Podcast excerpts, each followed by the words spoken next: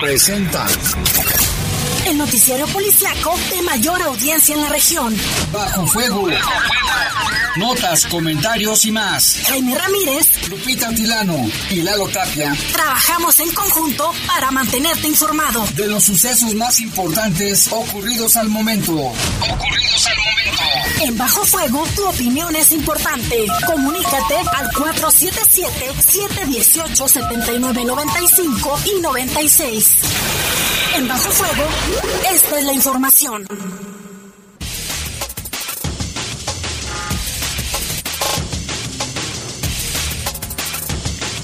Son las 7 de la tarde en punto. Gracias por acompañarnos. Mi nombre es Guadalupe Atilano y como siempre es un placer que usted nos pueda acompañar en cualquier lugar en el que se encuentre.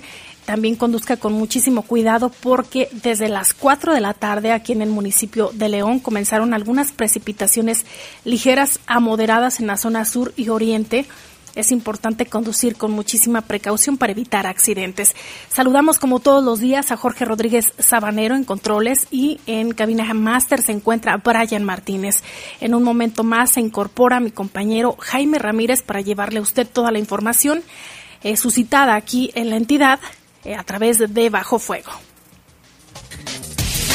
Mire, saldo de un muerto y dos heridos dejó un ataque armado en la colonia obrera, se desplegó un fuerte operativo, incluso se cerraron algunas calles. Le hablaremos en un ratito más sobre este tema. Informa Relaciones Exteriores que la mayoría de las víctimas del tráiler en San Antonio, Texas, eran originarios de Guanajuato.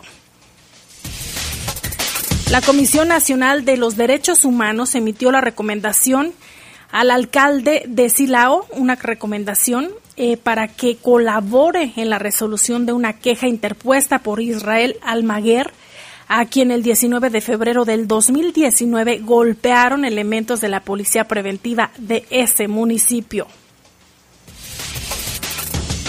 en información del país, en la Ciudad de México, motorratones asaltaron a una mujer a mano armada sin importarles que iba con su hija pequeña de tan solo siete años. Y en información del mundo sigue en tema el de los migrantes. Ya le comentábamos ayer la situación que se vive en Texas y que incluso algunos condados emitieron alerta, alerta por la llegada de, de varios migrantes que pese a la situación que se ha registrado en, últimas fechas, el pasado 27 de junio, en el que se encontraron estos eh, migrantes eh, abandonados ahí, que ya son 53 los fallecidos, pues aún así siguen llegando. Por ello, el gobernador de Texas emitió una orden con la que da facultades a su Guardia Nacional y al Departamento Estatal de Seguridad Pública para que arresten a migrantes que crucen de forma ilegal. De esto y más le hablamos después de la pausa.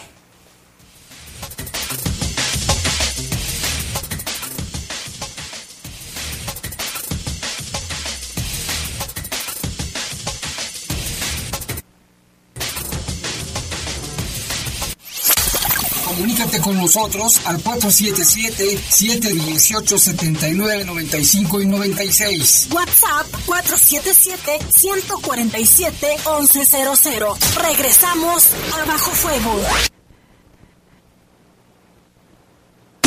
Estás en Bajo Fuego. Bajo Fuego. En el poder de las noticias. Poder de las noticias. Y bajo fuego. Bajo fuego Contamos con información cierta, veraz y oportuna. Así son los servicios informativos de la poderosa RPL. 100% confiables. Confiables, confiables, Reportes, comentarios, sugerencias.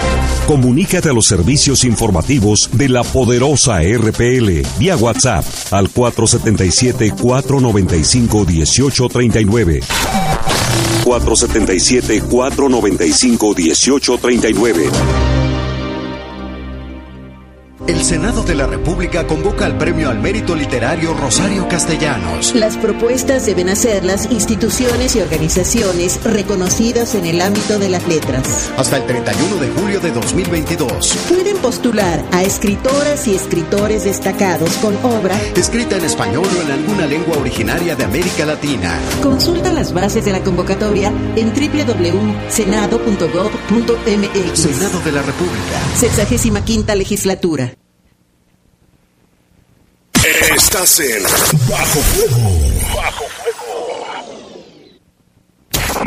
Reportes, comentarios, sugerencias.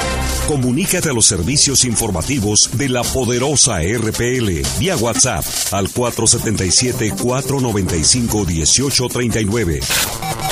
477-495-1839.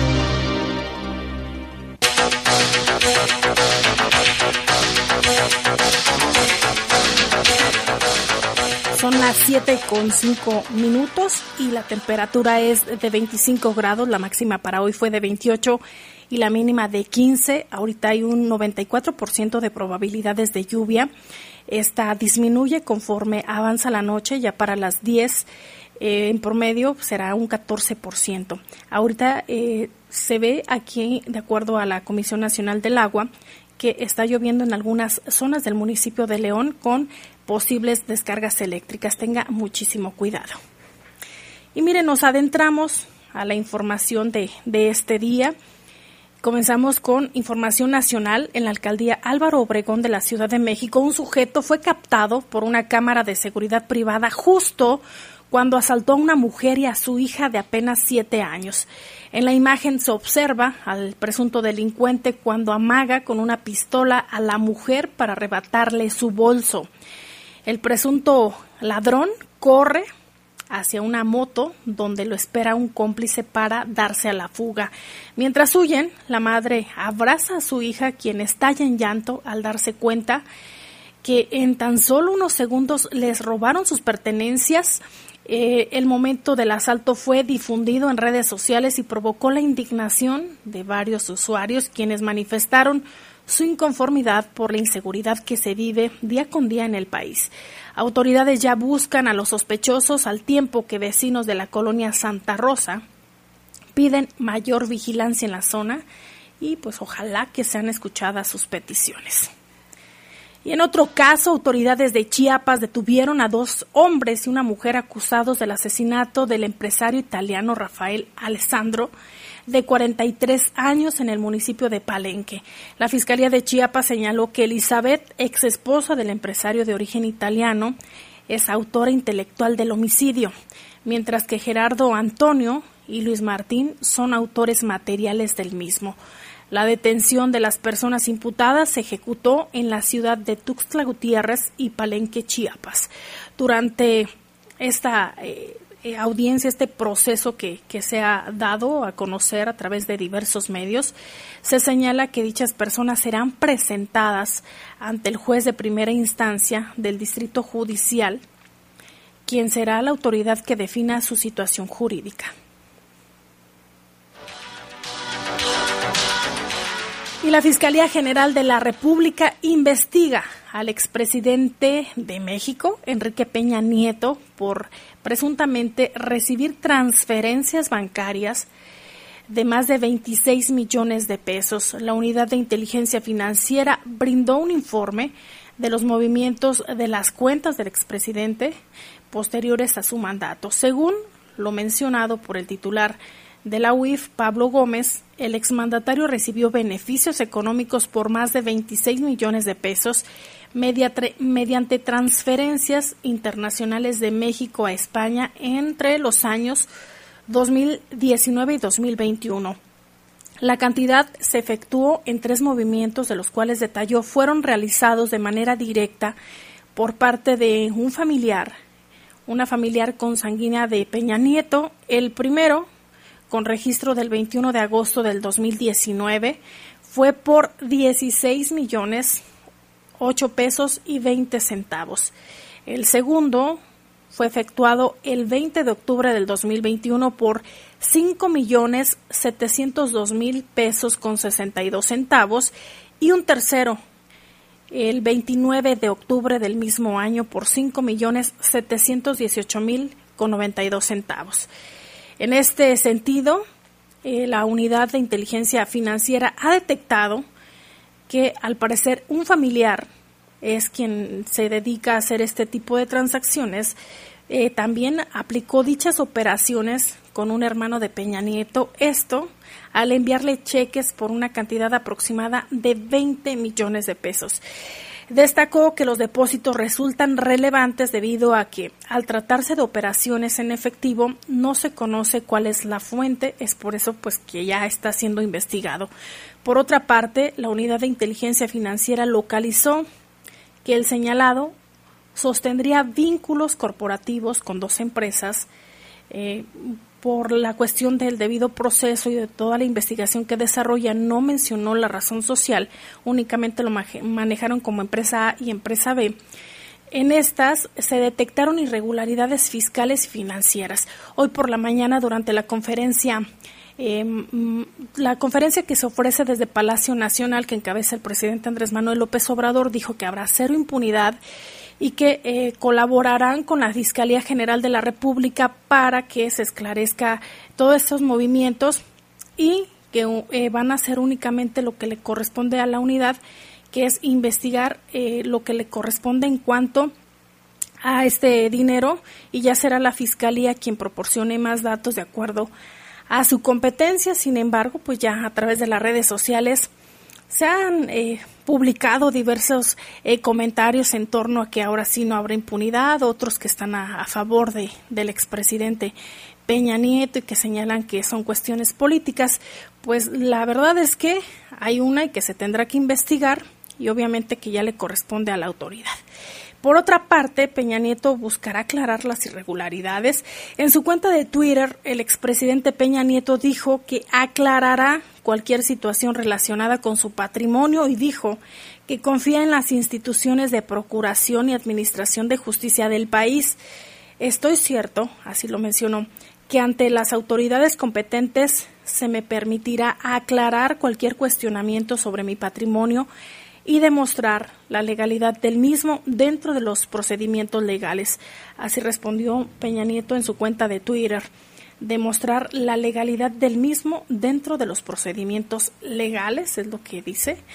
Dice, expreso eh, mi confianza con las autoridades de Procuración y Administración de Justicia.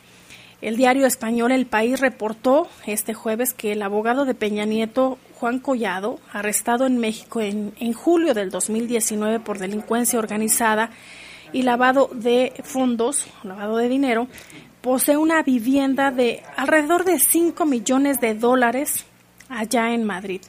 Pues así las cosas en cuanto a los temas que tienen que ver tanto con política como con lo que ha mencionado también pues ya por parte de las autoridades federales lo que se hará en torno a este caso. Ya se encuentra por acá mi compañero Jaime Ramírez, que por cierto, eh, Jaime, ha estado ya lloviendo en algunas zonas aquí del municipio y mencionarles las mismas recomendaciones que hace la autoridad, que no tiren basura para evitar que se tapen las alcantarillas, las coladeras y por supuesto que conduzcan con muchísima precaución. No, sí, ya está lloviendo en algunas zonas allá por la zona sur, está tronando pues. Y también hay por el malecón del río a la altura de la calzada. Ahorita estaban cayendo unas gotas marca diablo, unas gotonononas gigantescas. Entonces también hay mucho tráfico, maneje con precaución. Y sobre todo que el pavimento está mojado. No tarda en llover aquí, Lupita, quiero que sepas que ya no tarda.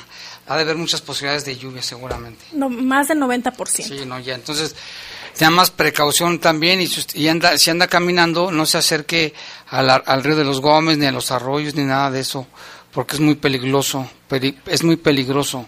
en información del mundo, el gobernador de Texas, Greg, Greg Abbott, emitió una orden con la que da facultades a su Guardia Nacional y al Departamento Estatal de Seguridad Pública para que arresten a migrantes que crucen ilegalmente ese estado. La orden del gobernador de Texas también incluye que los migrantes detenidos sean trasladados de inmediato a la frontera con México. Esta es una medida sin precedentes en Texas y que representa un claro desafío a los mandatos del presidente Joe Biden. En conferencia de prensa, el gobernador aseguró que Joe Biden no hace bien su trabajo, así lo dijo, ¿eh? tal cual, no se anduvo con cosas ni con rodeos, dijo no. no hace bien su trabajo. Los cárteles de la droga están muy envalentados. Fuertes declaraciones, Jaime. No, ya ves que Greg Abbott siempre no ha querido a los migrantes, siempre ha estado a favor de las políticas también que tenía Donald Trump y él, él ha estado a favor, siempre estuvo a favor de que se hiciera el muro, de que se impidiera el paso de migrantes, porque es de los republicanos, de los, de los gobernadores más fuertes, que incluso ni, caso le hace a Biden, ¿eh? Y mientras el presidente Biden se rehúsa a hacer bien su trabajo, así lo dijo, y hacer cumplir las leyes migratorias promulgadas por el Congreso, Texas está tomando acciones para proteger a los estadounidenses y asegurar la frontera sur. Así lo dijo el mandatario. La medida contra los migrantes ocurre apenas unos días después de que se registrara esta tragedia allá en San Antonio, Texas, donde murieron 53 personas dentro de un tráiler asfixiados de una forma muy triste. Y el gobernador eh, de Texas también arremetió contra el presidente Joe Biden, a quien acusó de incumplir lo establecido en el artículo cuarto de la Constitución, mismo que señala la obligación de la Federación para proteger a cada Estado en caso de una invasión. De acuerdo con el gobierno tejano, la llegada de migrantes ilegales representa una invasión, por lo que ha decidido levantar un muro fronterizo. Sí, esta situación ya ves cómo, cómo está. Y también en otra información, Derek Chauvin, el ex policía de Minneapolis que asesinó a George Floyd, esa persona de color deberá pasar 20 años en la cárcel por violar los derechos civiles del afroamericano de 47 años. El ex policía de 46 ya fue condenado a 22 y medio de cárcel por un tribunal del estado de Minnesota, pero apeló la sentencia la pena federal es definitiva, es totalmente definitiva. Entonces, Chauvin se encuentra purgando una condena por haber asfixiado con la rodilla. Todos vimos esa, esa imagen de George Floyd en mayo del año 2020, noticia que le dio la vuelta al mundo y desató una ola de críticas contra el actual contra el actuar, perdón, de los policías en Estados Unidos. En su juicio estatal el año pasado, Chauvin fue declarado culpable de homicidio intencional en segundo grado homicidio en tercer grado y homicidio involuntario en segundo grado. Las personas sentenciadas a prisión por delitos graves en el estado de Minnesota generalmente son puestas en libertad condicional después de cumplir dos tercios de su sentencia. La declaración de culpabilidad de Chauvin por los cargos de derechos civiles se produjo como parte de un acuerdo con los fiscales, según él, cual enfrentaría entre 20 y 25 años en una prisión federal. En este acuerdo admitió por primera vez que él tenía la culpa de la muerte de Floyd. Los fiscales federales le habían pedido a, a Magnusson que sentenciara a Chauvin a 25 años. Sin embargo, estaba ayudando a tres compañeros oficiales a arrestar a Floyd en mayo del 2020 bajo sospecha de que el hombre había usado un billete falso de 20 dólares para comprar cigarrillos. Esos tres, que uno que se llama Tou Tao, Alexander Keun Thomas, fue declarado, fueron declarados culpables en un tribunal federal en febrero por violar también los derechos de Floyd. Todavía no se les ha dado fecha de la sentencia. Un médico forense determinó que la retención policial impidió que Floyd pudiera respirar. Una imagen terrible, Lupita, que provocó manifestaciones, saqueos, manifestaciones muy violentas en Estados Unidos por la muerte de este hombre, Floyd. ¿Y ya llegó la lluvia aquí? Ya llegó. La invocaste. Que llueva, que llueva, la Virgen de la Cueva. Tanta falta que hace. Sí, hace mucha falta. Que, bueno, nada más maneje con precaución si ya está lloviendo, ¿eh? Sí, también Protección Civil ah, del municipio pública. Se presenta precipitación moderada a fuerte en zona sur, norte y oriente del municipio. Sí. Tiene recorrido a centro y poniente. Manténgase informado y no se exponga, son las recomendaciones que hace. Y en otra información, un grupo de paleontólogos anunció el jueves el descubrimiento de una nueva especie de dinosaurio carnívoro gigante que tenía una cabeza como los, más grande que los yucatecos, enorme y brazos diminutos como los tiranosaurios rex y que vivía en Patagonia, en Argentina. Es un descubrimiento muy importante para la ciencia, Lupita. El hallazgo publicado por la revista Current Biology sugiere que las pequeñas extremidades anteriores de los depredadores no fueron un accidente evolutivo, sino que les dieron ciertas ventajas para sobrevivir. Este animal llamado Meraxes gigas, llamado así por un dragón ficticio de la serie Games of the Thrones, fue desenterrado durante excavaciones y trabajos campos realizados a lo largo de cuatro años en la zona norte de la Patagonia, en Argentina. El cráneo fue lo primero que se descubrió en el año 2012. Ganamos la lotería y lo hallamos la primera mañana, dijo a la agencia AFP el autor principal de esta investigación. Los restos fosilizados estaban notablemente bien conservados. El cráneo mide poco más de 127 centímetros sí, bastante grande, mientras que el animal completo había tenido 11 metros de altura, ¿eh? 36 pies de largo y había pesado 4 toneladas. Sus brazos medían apenas 60 metros, 2 pies. Meraxis gigas pertenece a un grupo que ya conocemos, dice los cara Caradontosaurios son los carnívoros más grandes que existieron en el planeta, pero hasta ahora no teníamos un cráneo completo, dijo el paleontólogo argentino Sebastián Apesteguía, quien el jueves presentó hoy en Buenos Aires una réplica de este dinosaurio. La importancia del hallazgo radica que finalmente podemos cerrar el tamaño verdadero del cráneo del brazo, de las piernas. Este animal se cree que se extinguió 20 millones de años antes de que surgiera el Tyrannosaurus rex y las dos especies estaban muy separadas del árbol evolutivo. Mar un, un, investigador también, piensa que sus cabezas, a medida que iban creciendo, se iban convirtiendo en la herramienta dominante de su arsenal depredador, asumiendo función que habrían tenido las extremidades. Estoy convencido de que esos brazos proporcionalmente pequeños tenían algún tipo de función del esqueleto y mostraban grandes inserciones musculares. Pues fíjate que es fascinante, no sé si te ha gustado a ti, Lupita, todo lo de los dinosaurios. A mí me gustan, se me hacen interesantes eh, todo su estudio. Ahorita hay series incluso, por ejemplo, que ilustran a los niños y que ahora de una manera muy didáctica y demás entran en esta... Es fascinante, ¿no? En esta, eh, pues, intercambio de información me parece muy interesante porque de alguna forma pues es algo eh, que deben aprender, Jaime. Y a los niños les llama mucho la atención. Y por cierto que en Estados Unidos pasaron, no sé dónde fue, si en Estados Unidos pasaron, había una fiesta y una persona se disfrazó de dinosaurio, pero ahí se, espantó una niñita, corrió, y al correr la niñita tumbó a su mamá y las dos se cayeron. Ahí, ahí se asustó con el dinosaurio, pero por lo general sí les gustan a los niños llaman mucho la atención a niños y, a grandes. Niños y grandes, sí, es que tú no tienes ningún dinosaurio, no. De mi hija. Ah, pues Le encantan los dinosaurios.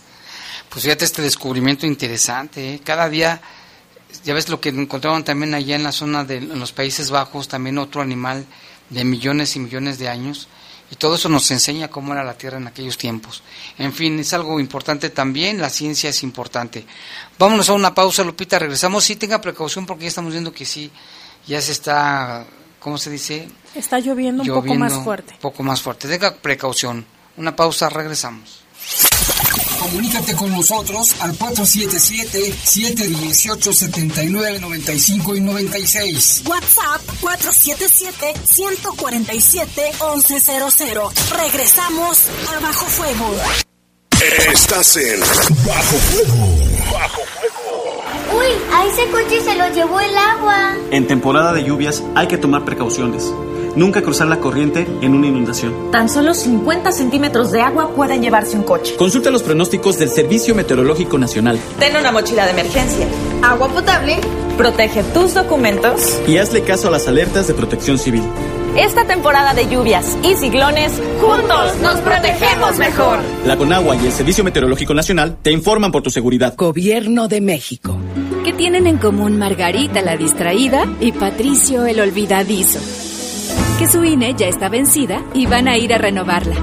Si tu INE también perdió vigencia, es momento de renovarla. No dejes pasar más tiempo y actualízala. Haz tu cita en INETEL 804 33 2000 o en INE.mx. Podemos pensar de forma distinta, pero tenemos algo que nos une. Nuestro INE. ¿Mi INE? Nos une. Reportes, comentarios, sugerencias Comunícate a los servicios informativos de la poderosa RPL vía WhatsApp al 477-495-1839. 477-495-1839. Estás en Bajo Fuego. Bajo Reportes, comentarios, sugerencias. Comunícate a los servicios informativos de la poderosa RPL vía WhatsApp al 477-495-1839. 477-495-1839.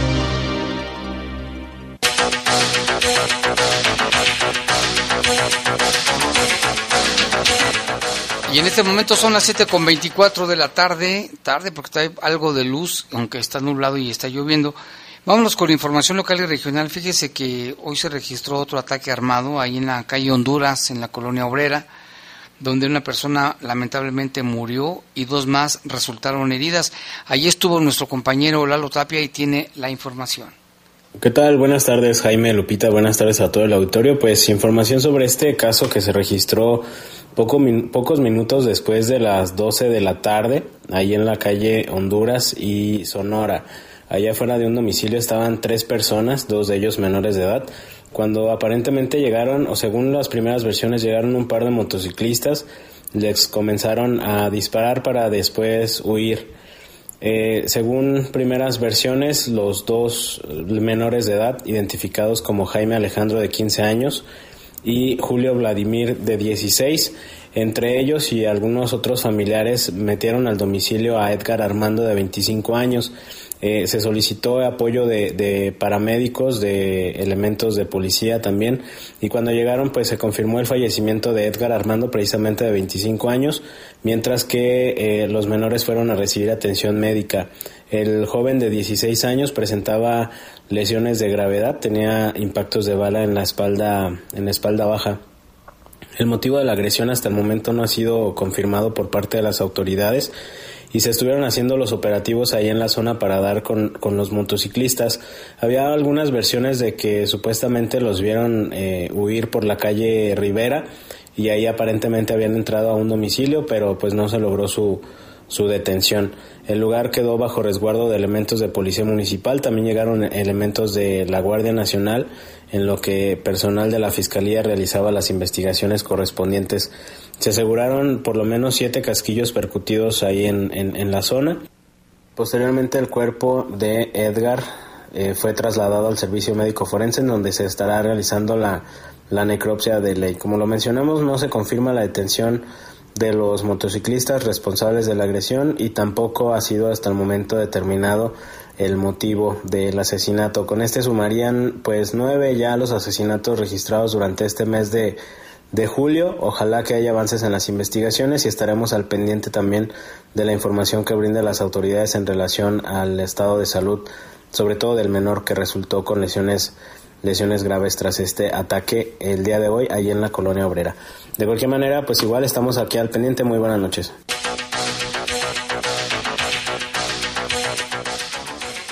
Y vamos con otra información, Lupita, el asunto de los migrantes de Texas.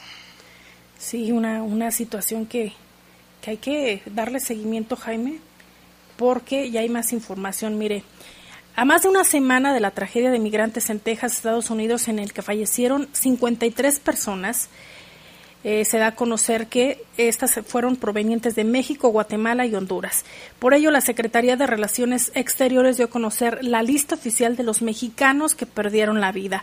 Lo anterior, luego de que el 6 de junio la Oficina de, de Información Pública del Condado difundió el nombre y datos de algunos connacionales fallecidos el 27 de junio del año en curso, sin que se hubiera notificado o consultado previamente al gobierno mexicano.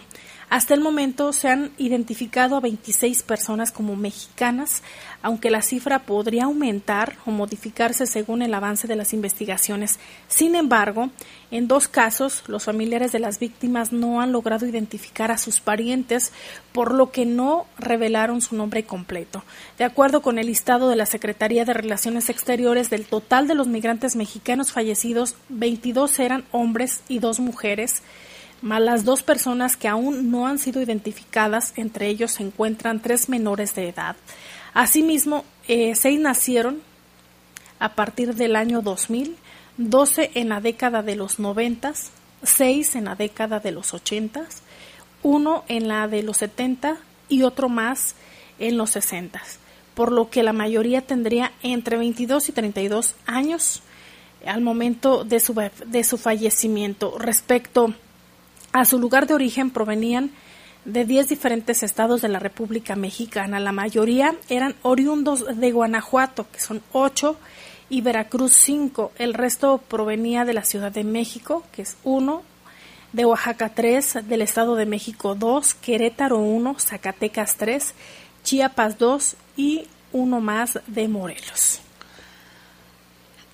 Así es, y precisamente este, tenemos la, este, en este caso de, Morelos, dice, más de, una, de, la tragedia, pues está la lista de los guanajuatenses, Lupita, Omar Rico Almanza, que tiene fecha de nacimiento del 29 de abril de 1993. Él es originario de, o era originario de Cortázar.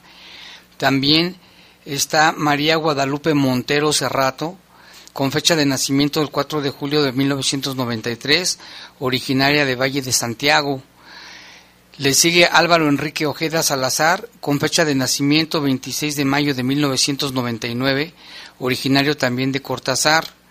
Óscar Aguado Romero, fecha de nacimiento 18 de diciembre de 1991, originario de Celaya. Efraín Ferrell García, con fecha de nacimiento 16 de octubre de 1999, originario de Cortázar, José Guadalupe Narciso López Muñiz, con fecha de nacimiento 26 de noviembre de 1987, originario de Celaya, y Pedro Daniel Telles González, con fecha de nacimiento 28 de noviembre del 2005, originario de San José Iturbide, Guanajuato. Están también está José Antonio Pérez Ramírez, de fecha de nacimiento 16 de junio del 93, originario de Celaya. Eh, son, fíjate, la mayoría guanajuatenses, nunca nos imaginamos, este, originalmente eran dos, pero esta ya es la, la, lista que aparece en la página de Relaciones Exteriores. Entonces aquí tenemos, fíjese, guanajuatenses son uno, dos, tres, cuatro, cinco, seis, siete, siete guanajuatenses, lamentablemente, y ahí están ya con nombres y fechas de nacimiento. La Secretaría de Relaciones Exteriores, a través de los consulados, está en contacto con todas las familias para apoyarlos en todo lo que sea necesario.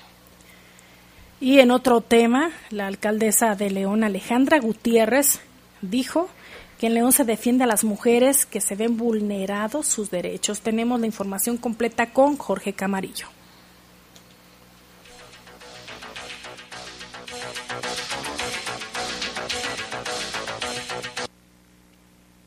La presidenta municipal Alejandra Gutiérrez Campos sostuvo en la firma del convenio de Mujer a Salvo que en el municipio siempre se va a velar por todas las mujeres de todos los sectores. Sentenció que en León no se calla y se levanta la mano por los derechos de las mujeres. Y hay muchas cosas que se tienen que hacer, pero también muchas cosas que ya empezamos a hacer. Y fue a petición de ustedes, porque bien lo decían Abel, aquí no nos callamos, aquí levantamos la voz Aquí las mujeres levantamos la mano y no dejamos absolutamente a nadie atrás. Entre mujeres nos ayudamos, pero también tenemos a muchos hombres que se están sumando justamente con esta, con esta causa. Yo creo que todos conocemos a alguien que andando en la calle, como decía, de repente sale del trabajo, sale de la universidad, empieza a sentir que la siguen y no sabe ni siquiera dónde acudir y que lo mínimo que tenemos que generar es un lugar donde pueda ser atendida de manera rápida, independientemente que haya autoridades para estar atendiendo este tipo de situaciones a través del 911, a través de seguridad pública, que aquí está Mario como titular de seguridad,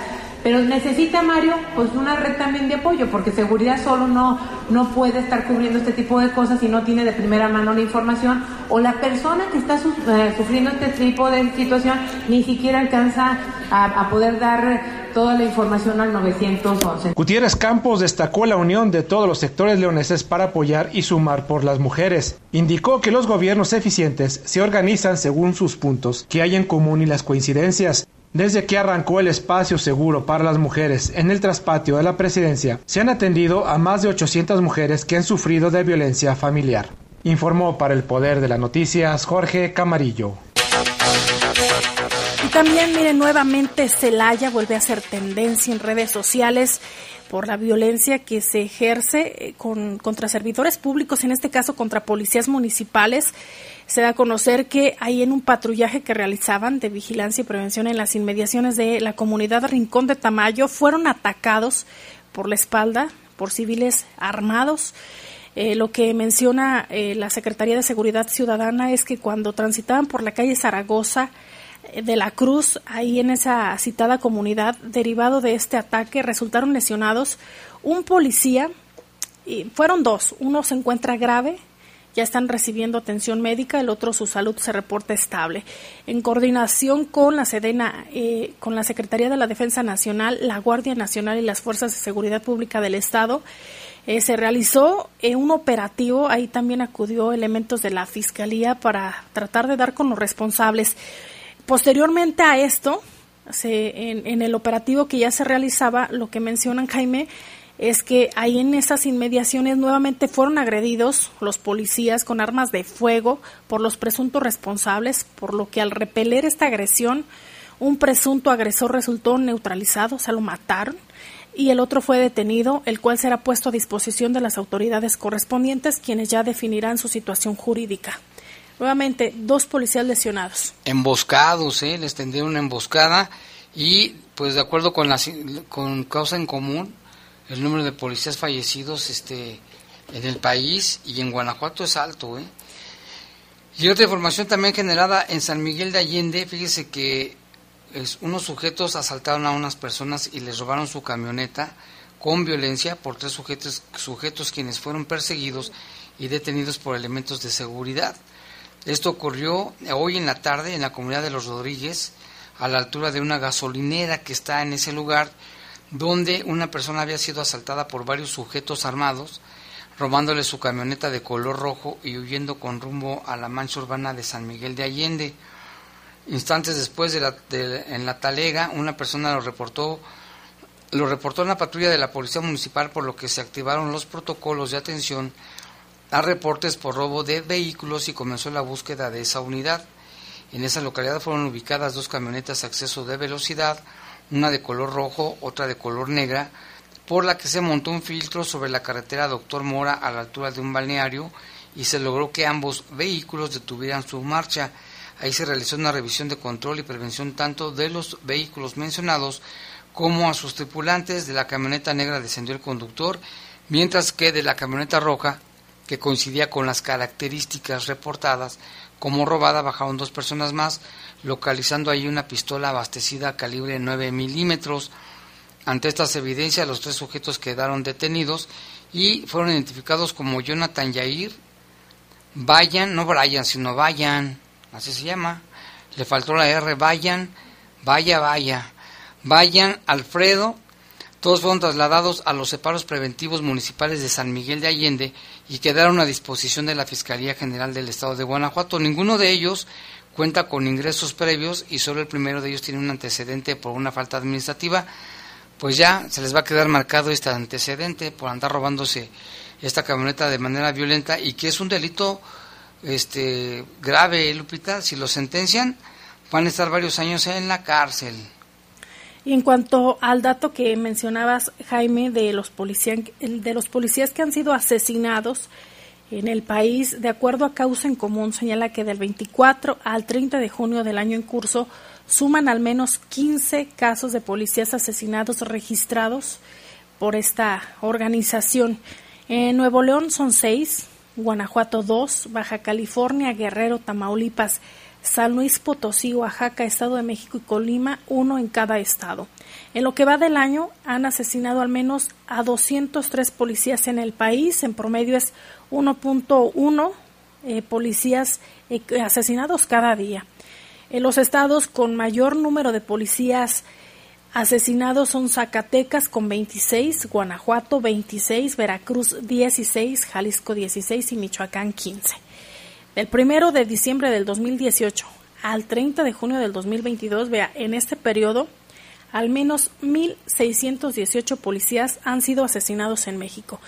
Eh, esto, si lo ponemos en, en perspectiva, Jaime, hay municipios que ni siquiera tienen esta cantidad de, de policías para proteger a, a, su población. Imagínate, si lo ponemos en perspectiva, son 1.618 policías que ya no están y que fueron privados de la vida en el país en este periodo 2018 al 2022. Pues es algo muy delicado, ¿no? Y los estados que son los que también tienen mucha violencia en general, ¿eh?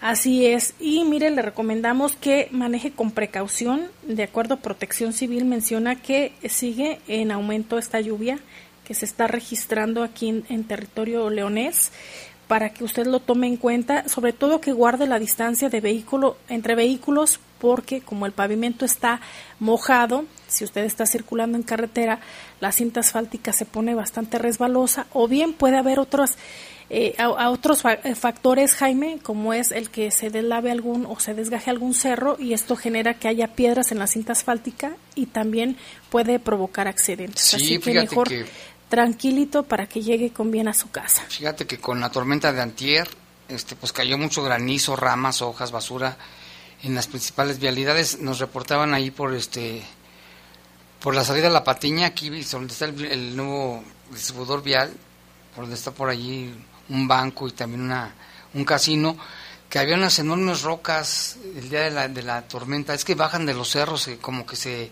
se desgajan lo mismo no me digas acá por Boulevard Las Torres, rumbo ahí por Piletas, había unas rocas enormes, en el malecón hasta una maceta había ahí, en, en las cintas asfálticas, es de que tenga mucho cuidado. Aquí nos está reportando Jordi que por la salida a la antorcha está cayendo granizo. Granizo, ¿eh? Aquí ya se calmó tantito, ¿no? Pero ahí está cayendo granizo, que tengan mucho cuidado. También ya bajó la temperatura, estamos a 20 grados. ¿A cuántos? Aquí marca 20 grados. En algunas zonas sube a 23, pero ahorita aquí nos marca 23 en la zona donde estamos. Y en la cabina estamos a 28, o sea que tenemos calor. ya, se, ya se acumuló. Ya se acumuló aquí el calorcito. Vámonos a una pausa, Lupita, regresamos en un momento. Comunícate con nosotros al 477-718-7995 y 96. WhatsApp 477-147-1100. Regresamos a Bajo Fuego. Estás en Bajo Fuego. Bajo Fuego. En el poder de las noticias. Poder de las noticias. Y bajo fuego. Y bajo fuego Contamos con información cierta, veraz y oportuna. Así son los servicios informativos de la poderosa RTL. 100% confiables. Me llamo Chris, nací en Coronel, Chile, y llevo 10 meses en México. Lo más difícil de dejar Chile fue más que todo la familia, eh, mis hermanos chiquitos. Lo mejor que me ha traído llegar a México este, fue más que todo las oportunidades que se me han dado acá. Yo creo que el mejor lugar para vivir es un lugar donde no importen nuestras banderas, sino que importe lo que somos, seres humanos. La suma de colores, sabores y formas enriquece nuestra vida. Migrar es humano. Comisión Nacional de los Derechos Humanos. Defendemos al pueblo. Estás en Bajo Fuego. Bajo Reportes, comentarios, sugerencias. Comunícate a los servicios informativos de la poderosa RPL vía WhatsApp al 477-495-1839. 477-495-1839.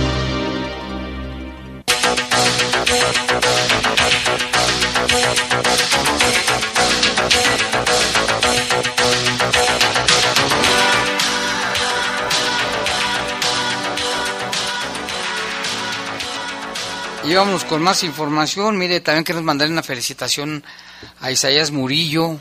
Isaías Murillo, que también ha liderado varios este, grupos de ayuda, ha sido activista. Le mandamos un saludo porque ayer fue su cumpleaños. Que la, haya pasado bien y que la siga pasando hoy y siempre. Muchas felicidades, Isaías Murillo, por tu cumpleaños. Te mandamos un abrazo aquí todo el personal de la poderosa Jorge Sabanero también te manda un abrazo y tu servidor.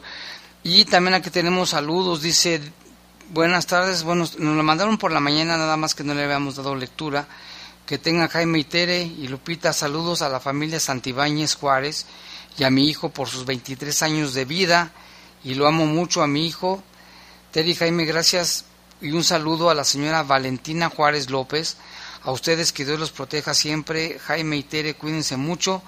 Nos dice esta persona, pues muchísimas gracias por sus deseos también y por escucharnos. Ya sabe que aquí estamos a la orden.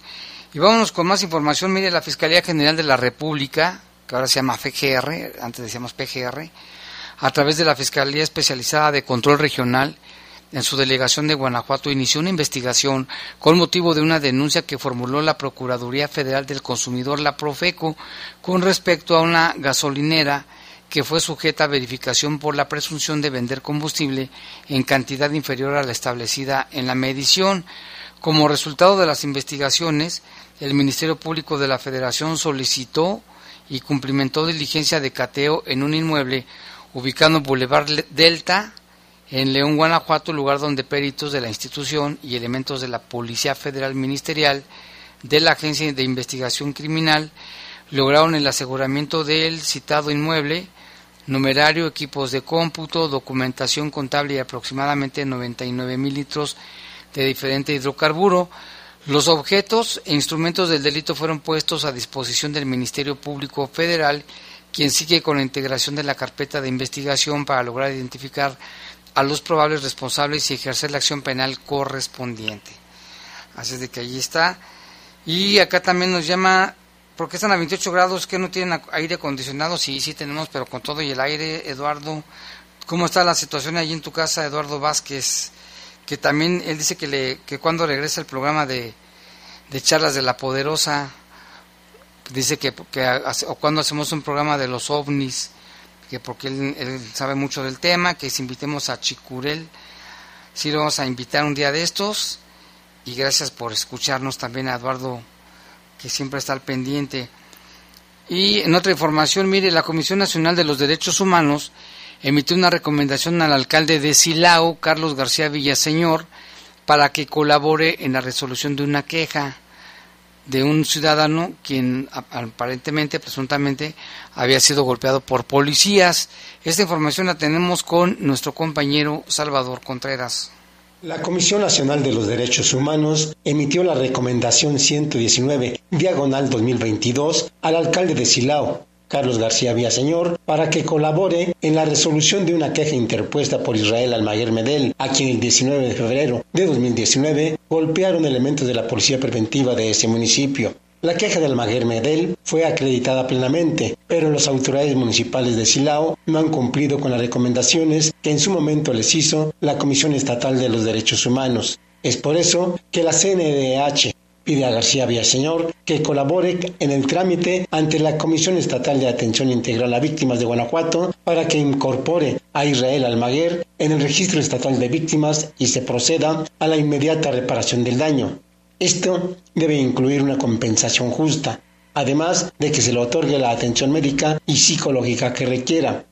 Asimismo, pide que se colabore con la Unidad de Asuntos Internos y la Contraloría Municipal en la presentación y seguimiento de las denuncias administrativas que la CNDH presente en contra de los nueve policías y la juez calificadora por los actos y omisiones en que incurrieron, así como en la denuncia que presentará ante la Fiscalía General del Estado en contra de los elementos de seguridad ciudadana por los hechos presuntamente delictivos señalados en la recomendación. Informó desde Guanajuato Capital Salvador Contreras.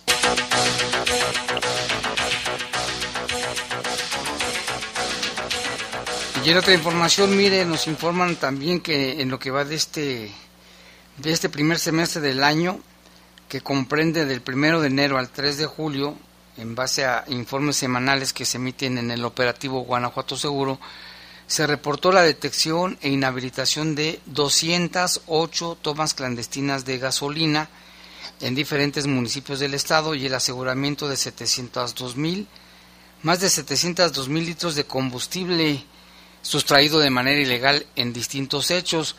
La Comisaría General de las Fuerzas de Seguridad Pública del Estado se realizaron además 1.274 operativos intermunicipales en coordinación con los 46 municipios y se han mantenido los operativos en parques industriales, en pequeños municipios y grandes, visitas a empresas, patrullajes, operativos de robo, a transportistas en tramos carreteros libre y también carreteras de cuota.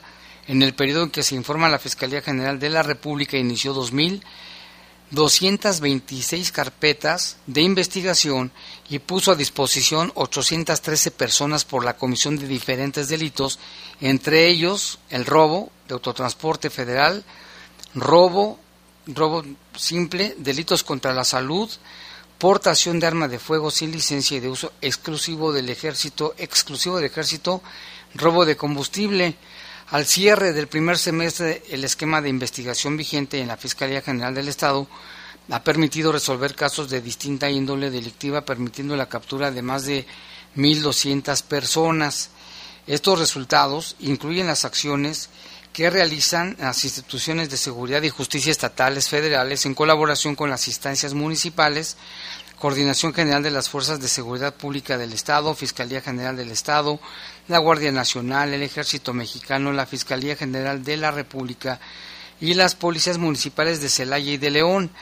Además, estas están integradas en el marco del operativo Guanajuato Seguro.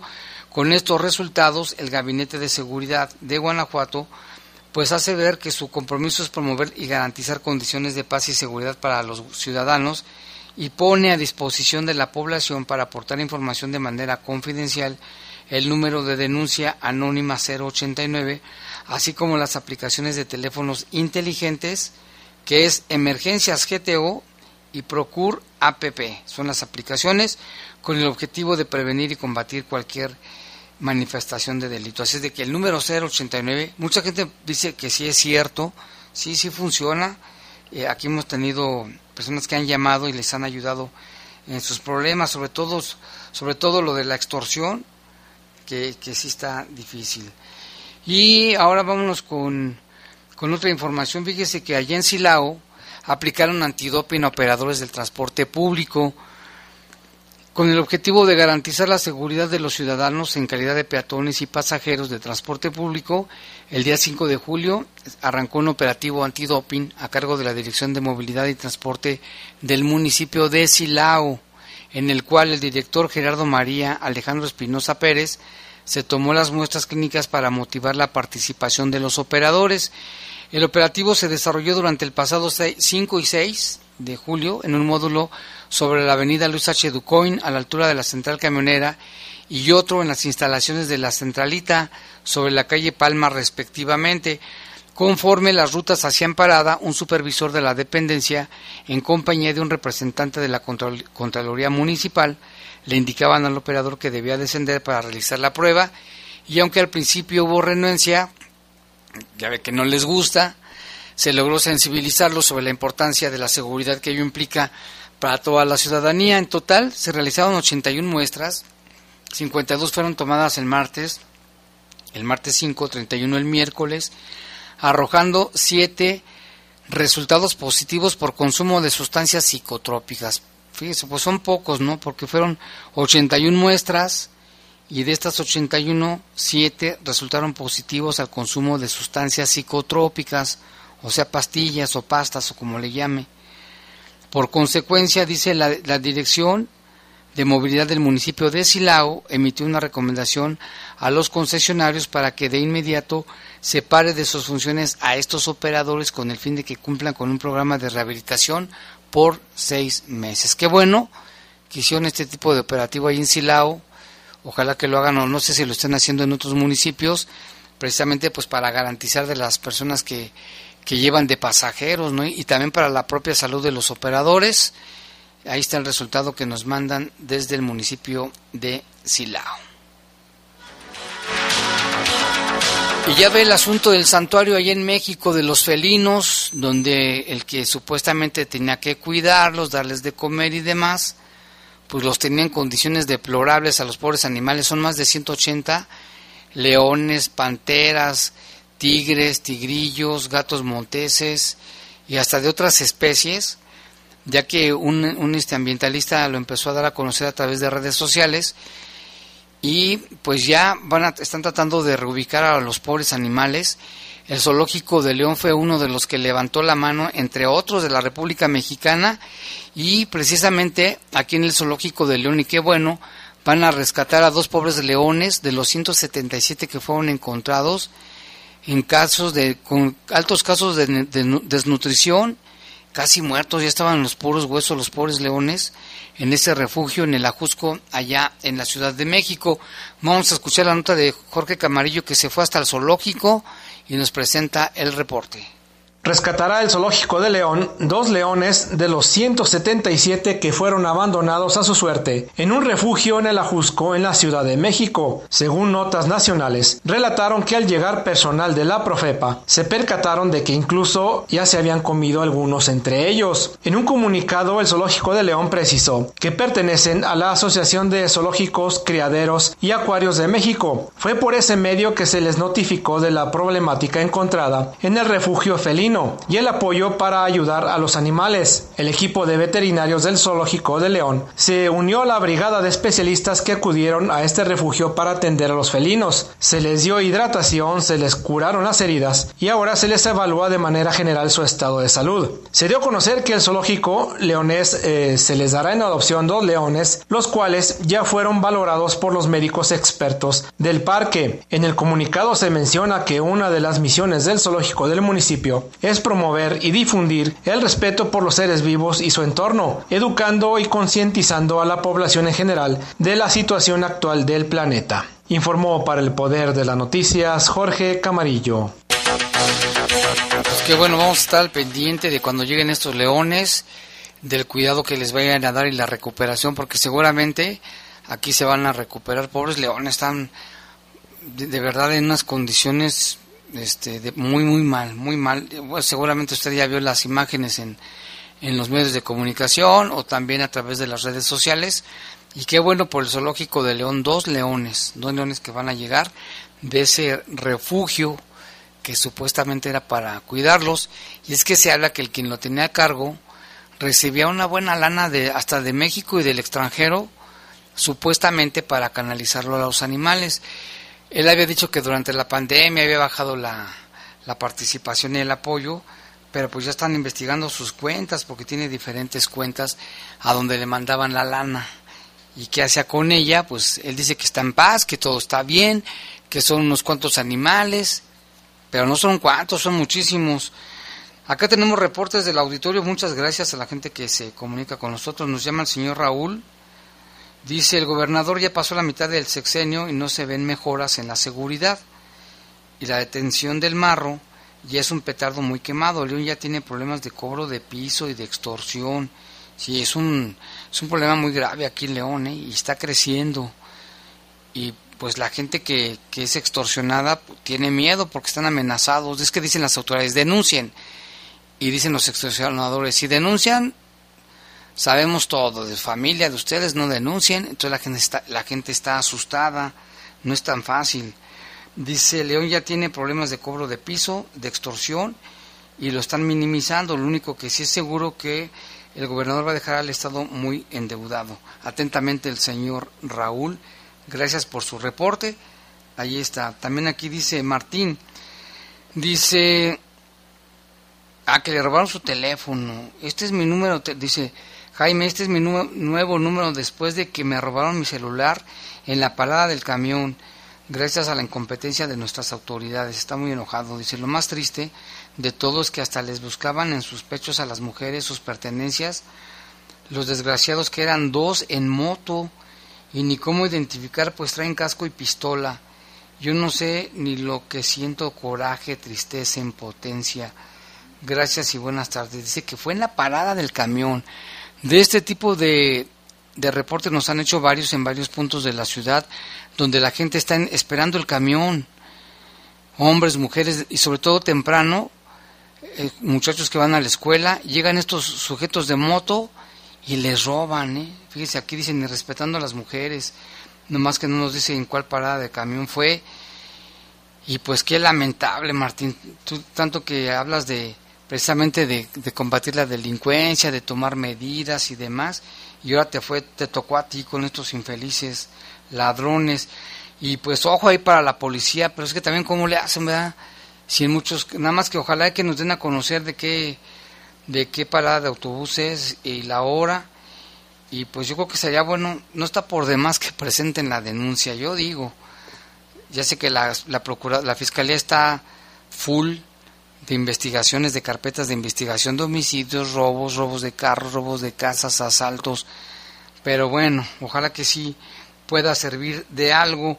Y aquí tenemos una alerta Amber, aquí de Guanajuato, dice, está a nombre de Juana Isabel Macías Hernández, es una adolescente de 16 años de edad.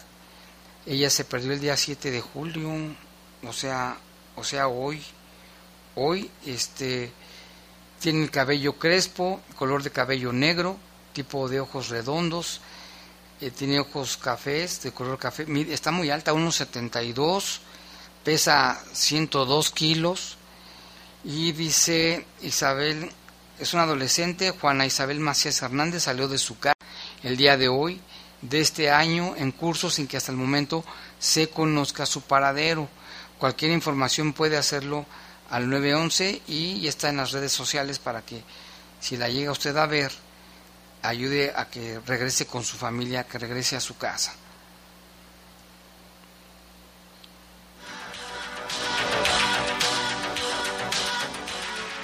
Y bueno, pues ya nos vamos. Muchas gracias por escucharnos. Estaba viendo otros reportes, pero mañana les damos salida. Le invitamos a que siga con nosotros porque a continuación viene el poder del fútbol. Los servicios informativos de la poderosa RPL presentaron el noticiario policiaco de mayor audiencia en la región. Bajo fuego. Bajo fuego. Gracias por tu atención.